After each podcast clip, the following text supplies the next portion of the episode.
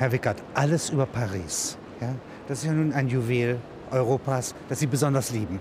Und Sie haben ja da auch gelebt. Sie fangen an mit der Frage Eiffelturm, welcher Eiffelturm?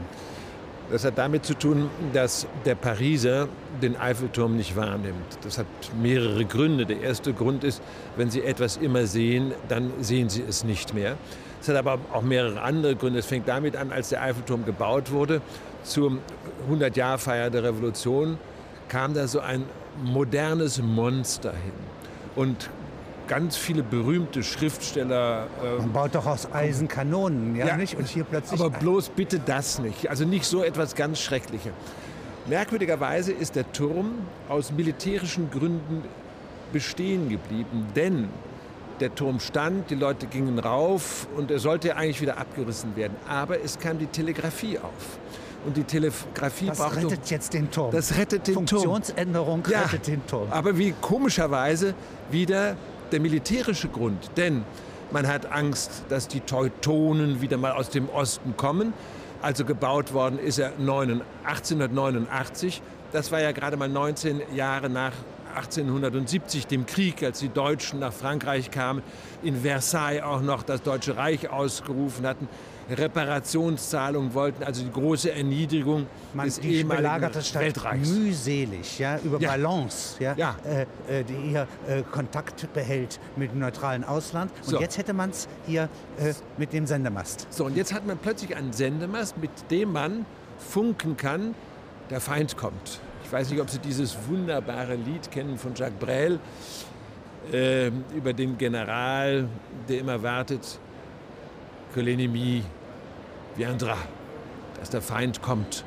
Und der Feind kommt nie. Und als er in Pension ist, l'ennemi est là. So ist das hier. Man sagt, also wir brauchen diesen blöden Turm nicht, der ist hässlich, der ist eine Schande für unsere Kultur.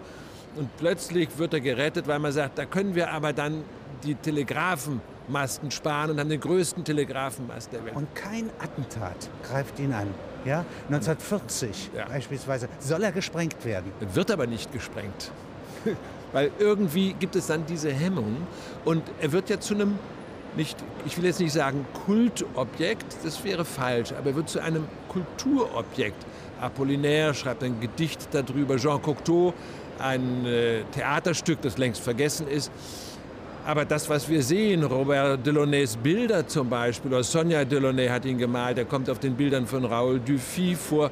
Er ist also plötzlich übernommen worden als ein Bild, das in die Kultur rübergeht.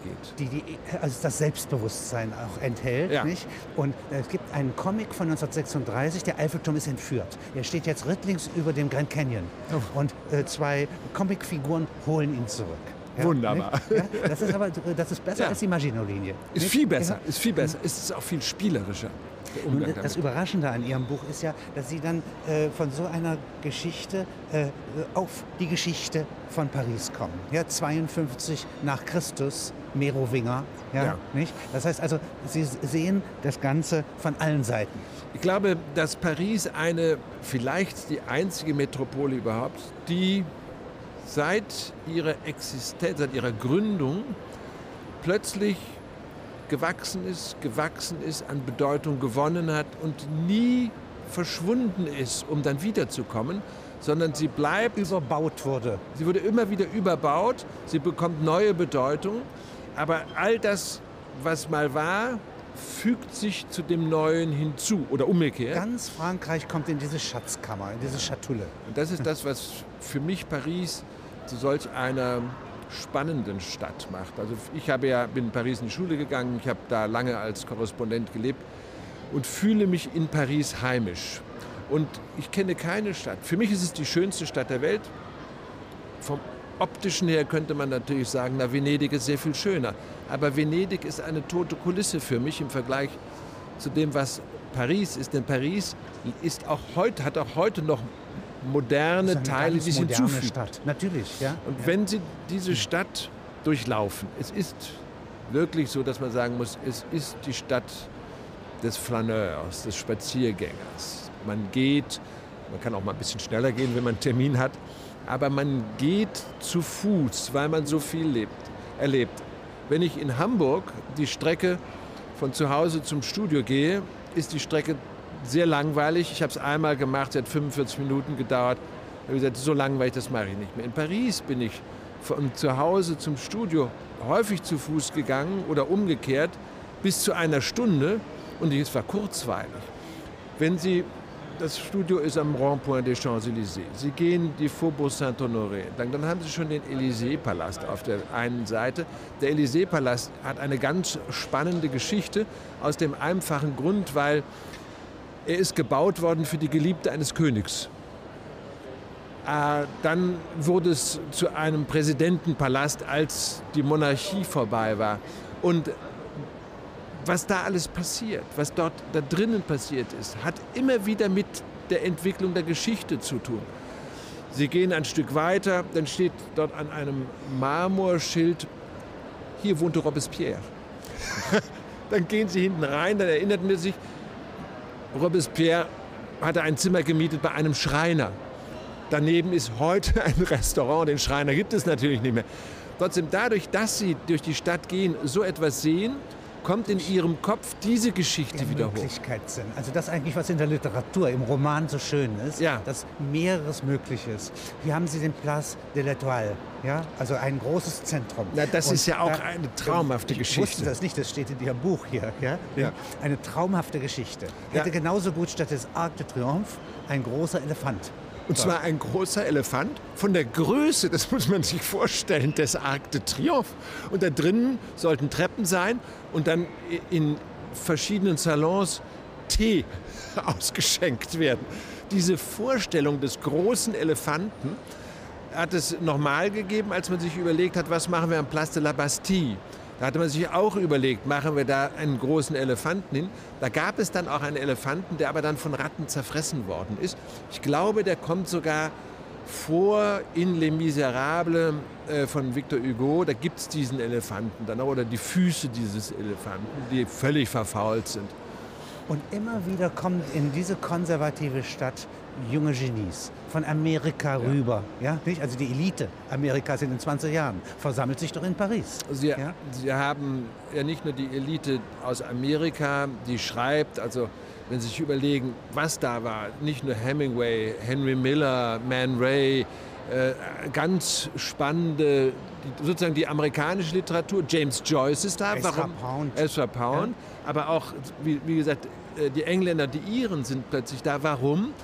Weil sie in Paris die Freiheit finden. Also Paris ist selbst in autoritären Zeiten immer die Stadt der Aufklärung geblieben.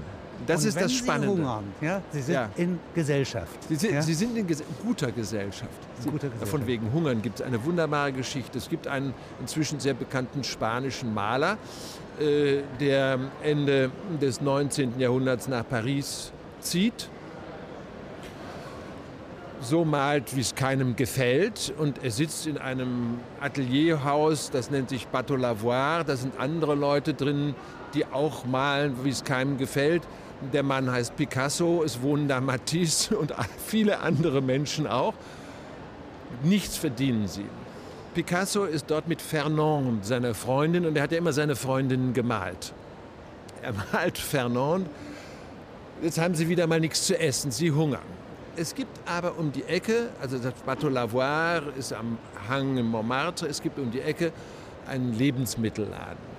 Picasso geht hin, sagt, das hätte ich gern, das hätte ich, kauft also unglaublich ein und sagt, es ist so viel, ich kann es nicht tragen, können Sie es bitte liefern?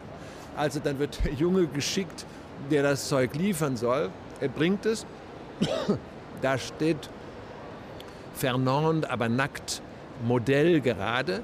Und ganz bewusst macht sie die Tür nackt auf, nimmt sofort das, äh, den, den Macht die Karton, Tür zu die und Tür zu und bezahlt nicht. Und der Junge steht da und sagt, "Oh, was habe ich gerade gesehen? So, das ist von wegen Hungern. Aber wenn Sie sich angucken, Henry Miller, Henry Miller sagt, diese Menschen haben gehört. James Joyce hat gehungert, Richard Wagner. Richard Wagner. Ja?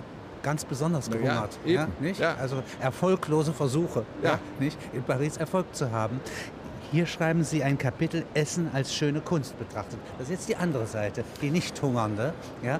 Ja, aber wissen Sie, ähm, in Deutschland ist es ja ein wenig verpönt, sich mit dem Essen außerhalb des Restaurants oder der eigenen Küche zu befassen. Es wird ideologisch eigentlich abgelehnt. Das ist mein Eindruck, den ich immer wieder habe. Man wird belächelt, wenn man von der guten Küche spricht. Nun ist die französische gute Küche etwas völlig anderes als das, was wir darunter verstehen, weil sie schon allein vom, beim Produkt anfängt. Das heißt, die Herstellung des Produktes wird, ist schon eine Kunst. Ich habe mal erlebt, dass ich bei einem Bauern in Südfrankreich bin und der hat Vietnamesen, vietnamesische Flüchtlinge angestellt, die pflücken seine Bohnen. Da sagte ich, aha, interessant, wieso pflücken die nur jede dritte oder vierte Bohne? Ja, sagt er, die pflücken Bohnen, die heute Abend gegessen werden. Das heißt, es wird nicht die Bohne für den nächsten Tag gepflückt, sondern für diesen Abend. Und er sagt, und diese Vietnamesen, das sind Flüchtlinge, die sind froh, dass sie Arbeit haben. Welche reif sind, welche gut sind. Die haben das Gefühl, wenn sie die anfassen, so. Und das bedeutet, nachher haben sie beim Kochen der Pfanne und bei sich selbst auf dem Teller eine Bohne, die halt offensichtlich da die ganz richtige Reife hat, wenn man das so sagt. Jetzt schildere ich in dem Buch die Geschichte auch des Essens, denn in Frankreich sagt man, die Franzosen hören das nicht gerne, dass das gute Essen eigentlich daher kommt, dass äh, Henri IV Marie de Médicis geheiratet hat, also eine Italienerin von den Medicis und die bringt ihre italienischen Kö Köche mit. Und die das höfische Essen das habe höfische die, Essen. die höchste Qualität. So, und dann kommt die Revolution. Und hier schreiben Sie Essen für die Revolutionäre. Ja, denn die Revolution kommt, die Fürsten rennen panisch weg und die Köche und die Patissiers, die sitzen da. Und was sollen die machen? Die sind arbeitslos. Die machen Restaurants auf. So entsteht das Restaurant. Das Restaurant entsteht in Frankreich. Von vom Hofe Vertriebenen. Vom, ja, Ja. der Hof ist zerfallen, die Fürsten sind weg. Dann machen die Restaurants neue Heimat auf, auf. eine neue Heimat auf. Und ein, zwei Restaurants aus der Zeit gibt es heute noch. Das Grand Véfour zum Beispiel, immer noch ein Drei-Sterne-Lokal, kommt auf. Und wo gehen die Revolutionäre hin? Natürlich gehen die in diese Restaurants essen. Und wenn Sie sich die Karten angucken, die haben ja dann 14, 15 Gänge gegessen, deswegen sahen die ja auch entsprechend aus. Kann man auf den Bildern eigentlich von Daumier wunderbar heute noch sehen. Und die Revolutionäre waren ja auch in verschiedenen Gruppen verteilt, nicht? Die Jakobiner und so, also jeder hatte so sein Restaurant und traf sich im anderen. Und dann aus Quatsch sagten sie, naja, wenn ihr euch nicht richtig verhält, dann bringen wir euren Koch um. Kommt der auf die Das Guillotine. Das gibt es als Das Ausdruck. gibt es. Und dann etwas, was wir uns überhaupt nicht vorstellen können, ist, dass in den absolut schrecklichen Kerkern, in der Horlogerie, also diese ganz unten in den, den furchtbaren Essen Verließen, angeliefert wurde, wenn man es bezahlen konnte. so ist es. Da bestellten die, die zum Tode verurteilt waren, die bestellten dann bei den ganz großen Mit Restaurants. Koblenzer Geld eventuell. Also Wo, genau, mit Koblenzer Geld oder was auch immer bestellten sie. Und die Restaurants schicken ihre Menükarten runter in den Kerker. mit einer kleinen Abgabe an den Kerkerwächter. So ist es natürlich. Also finde ich eine wunderbare Art, ja, nicht, Ja. Ähm, äh, umzugehen mit etwas so Unerträglichem, ja, nicht wie dem Ja. Terror. Ja? Mit Terror und, und wissend, ich komme unter die Guillotine. Nein. Und da, ich meine, da bekommt der Begriff Henkersmal natürlich einen, Einen ganz, anderen Sinn, ganz, ganz anderen anderen Sinn. Sinn. Hier findet man auch, und daran merke ich natürlich, dass Sie im Grunde eben Autor sind, ja, eigentlich auch poetische äh, Bedürfnisse äh, befriedigen. ja, Ja, sind auch Gedichte hier drin, ja, und die geben Farbe. Eine ganz notwendige Farbe findet man ja sonst bei solchen Beschreibungen nicht. Ja? Nun ist Paris ja eine so vielschichtige Stadt, wie man es kaum in einer anderen Stadt findet. Es ist über die Jahrhunderte hinweg immer wieder besungen worden. Ähm, Literatur findet statt, spielt dort und spiegelt die Geschehnisse Frankreichs wieder. Ein Dichter im Jardin du Luxembourg ja, Nein, schreibt eine berühmte Verse über Ja. ein Tier. Nun, den weißen Elefanten, Rilke. Und dann und wann ein weißer Elefant. Das Und wiederum auf. Puma. Ja, es ist wunderbar. Äh, und Kästner greift das später wieder auf. Also Sie sehen, zum Beispiel nehmen wir den Jardin de Luxembourg, der ja sehr alt ist, also der stammt äh, aus dem, das müsste jetzt sein, ich glaube aus dem 15., 16. Jahrhundert stammt äh, er, als Catherine de Médicis dieses äh, Schloss bauen lässt, also dem, am Jardin de Luxembourg. Und äh, von da ab entwickelt dieser Park seinen Reiz, seine Mystik. Denn das ist damals ja das Zentrum von Paris. Nebenan ist das Cinquième, da ist die Sorbonne. Also die Kinder, die da spielen, heißen später Balzac, Victor Hugo, Sartre, Camus. Alle schreiben darüber, Simone de Beauvoir, Proust. Ja.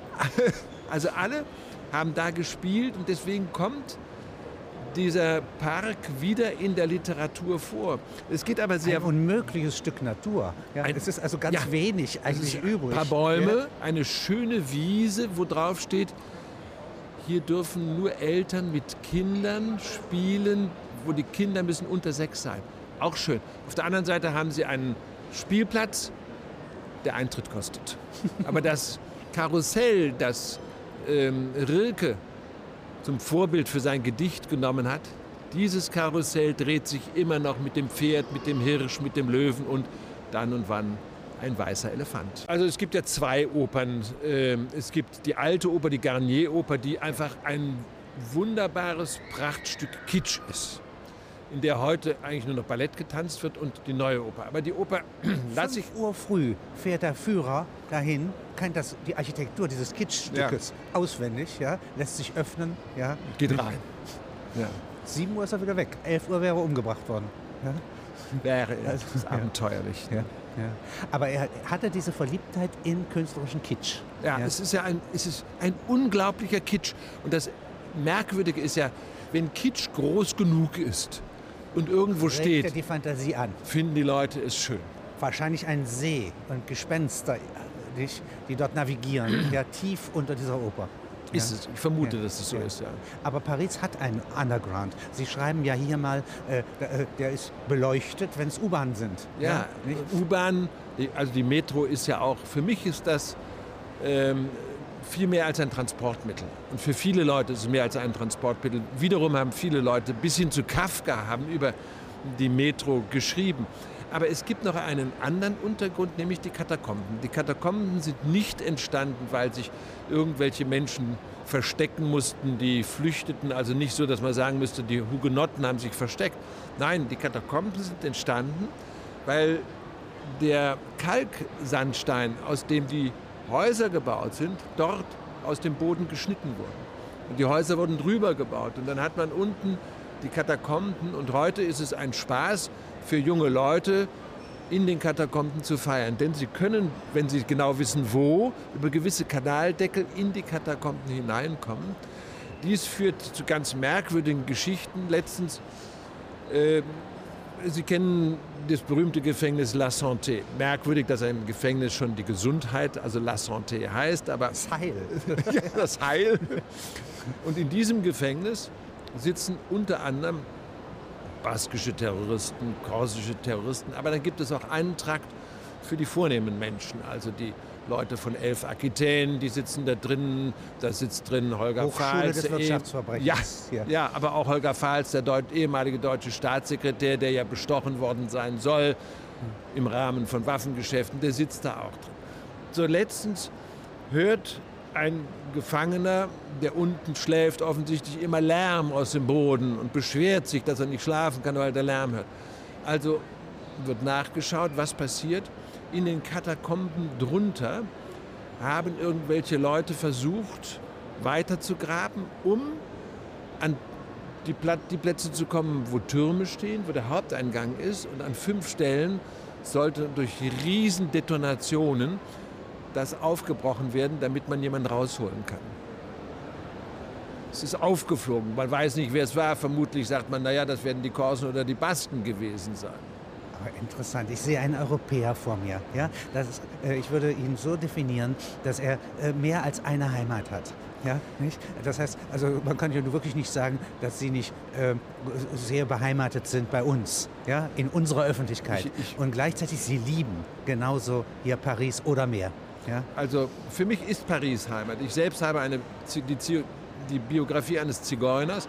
Ich bin Deutscher, definiere mich auch als Deutscher, was A, mit der Sprache zu tun hat, aber auch mit dem Bekenntnis zur deutschen Geschichte und Identität mit den Konsequenzen, die man daraus ziehen muss, sicherlich. Aber für mich ist gleichzeitig Paris Heimat, da fühle ich mich wohl, dort empfinde ich. Und es gibt ja Dinge, die ganz wichtig sind, wenn man in einer Stadt ist, um sich wohlzufühlen. Es ist nicht nur, dass man weiß, wo man ist, nicht nur angeregt wird, dass man Menschen kennt, auch dass Gerüche etwas ausmachen. Wenn ich über einen Schacht gehe, wo ein Metro-Duft rauskommt, wo viele Leute sagen, das riecht ja gar nicht so gut, für mich ist das etwas Positives. Ich sage, das ist menschlich. Nähe, da, ja, ja Wärme. So, das sage ich. Das, ja, da ist, aber das ist für mich Paris. Das kann ich nur in Paris leben. Oder ich gehe an einer Bäckerei vorbei. Nirgendwo riecht, es so, riecht eine Bäckerei so gut wie in Frankreich, wo das frische Croissant oder mittags die frische Baguette äh, hergestellt wird. Und diese Gerüche kann ich nur in Paris empfinden. Die Summe davon ist Europa. Die Summe davon könnte Europa sein.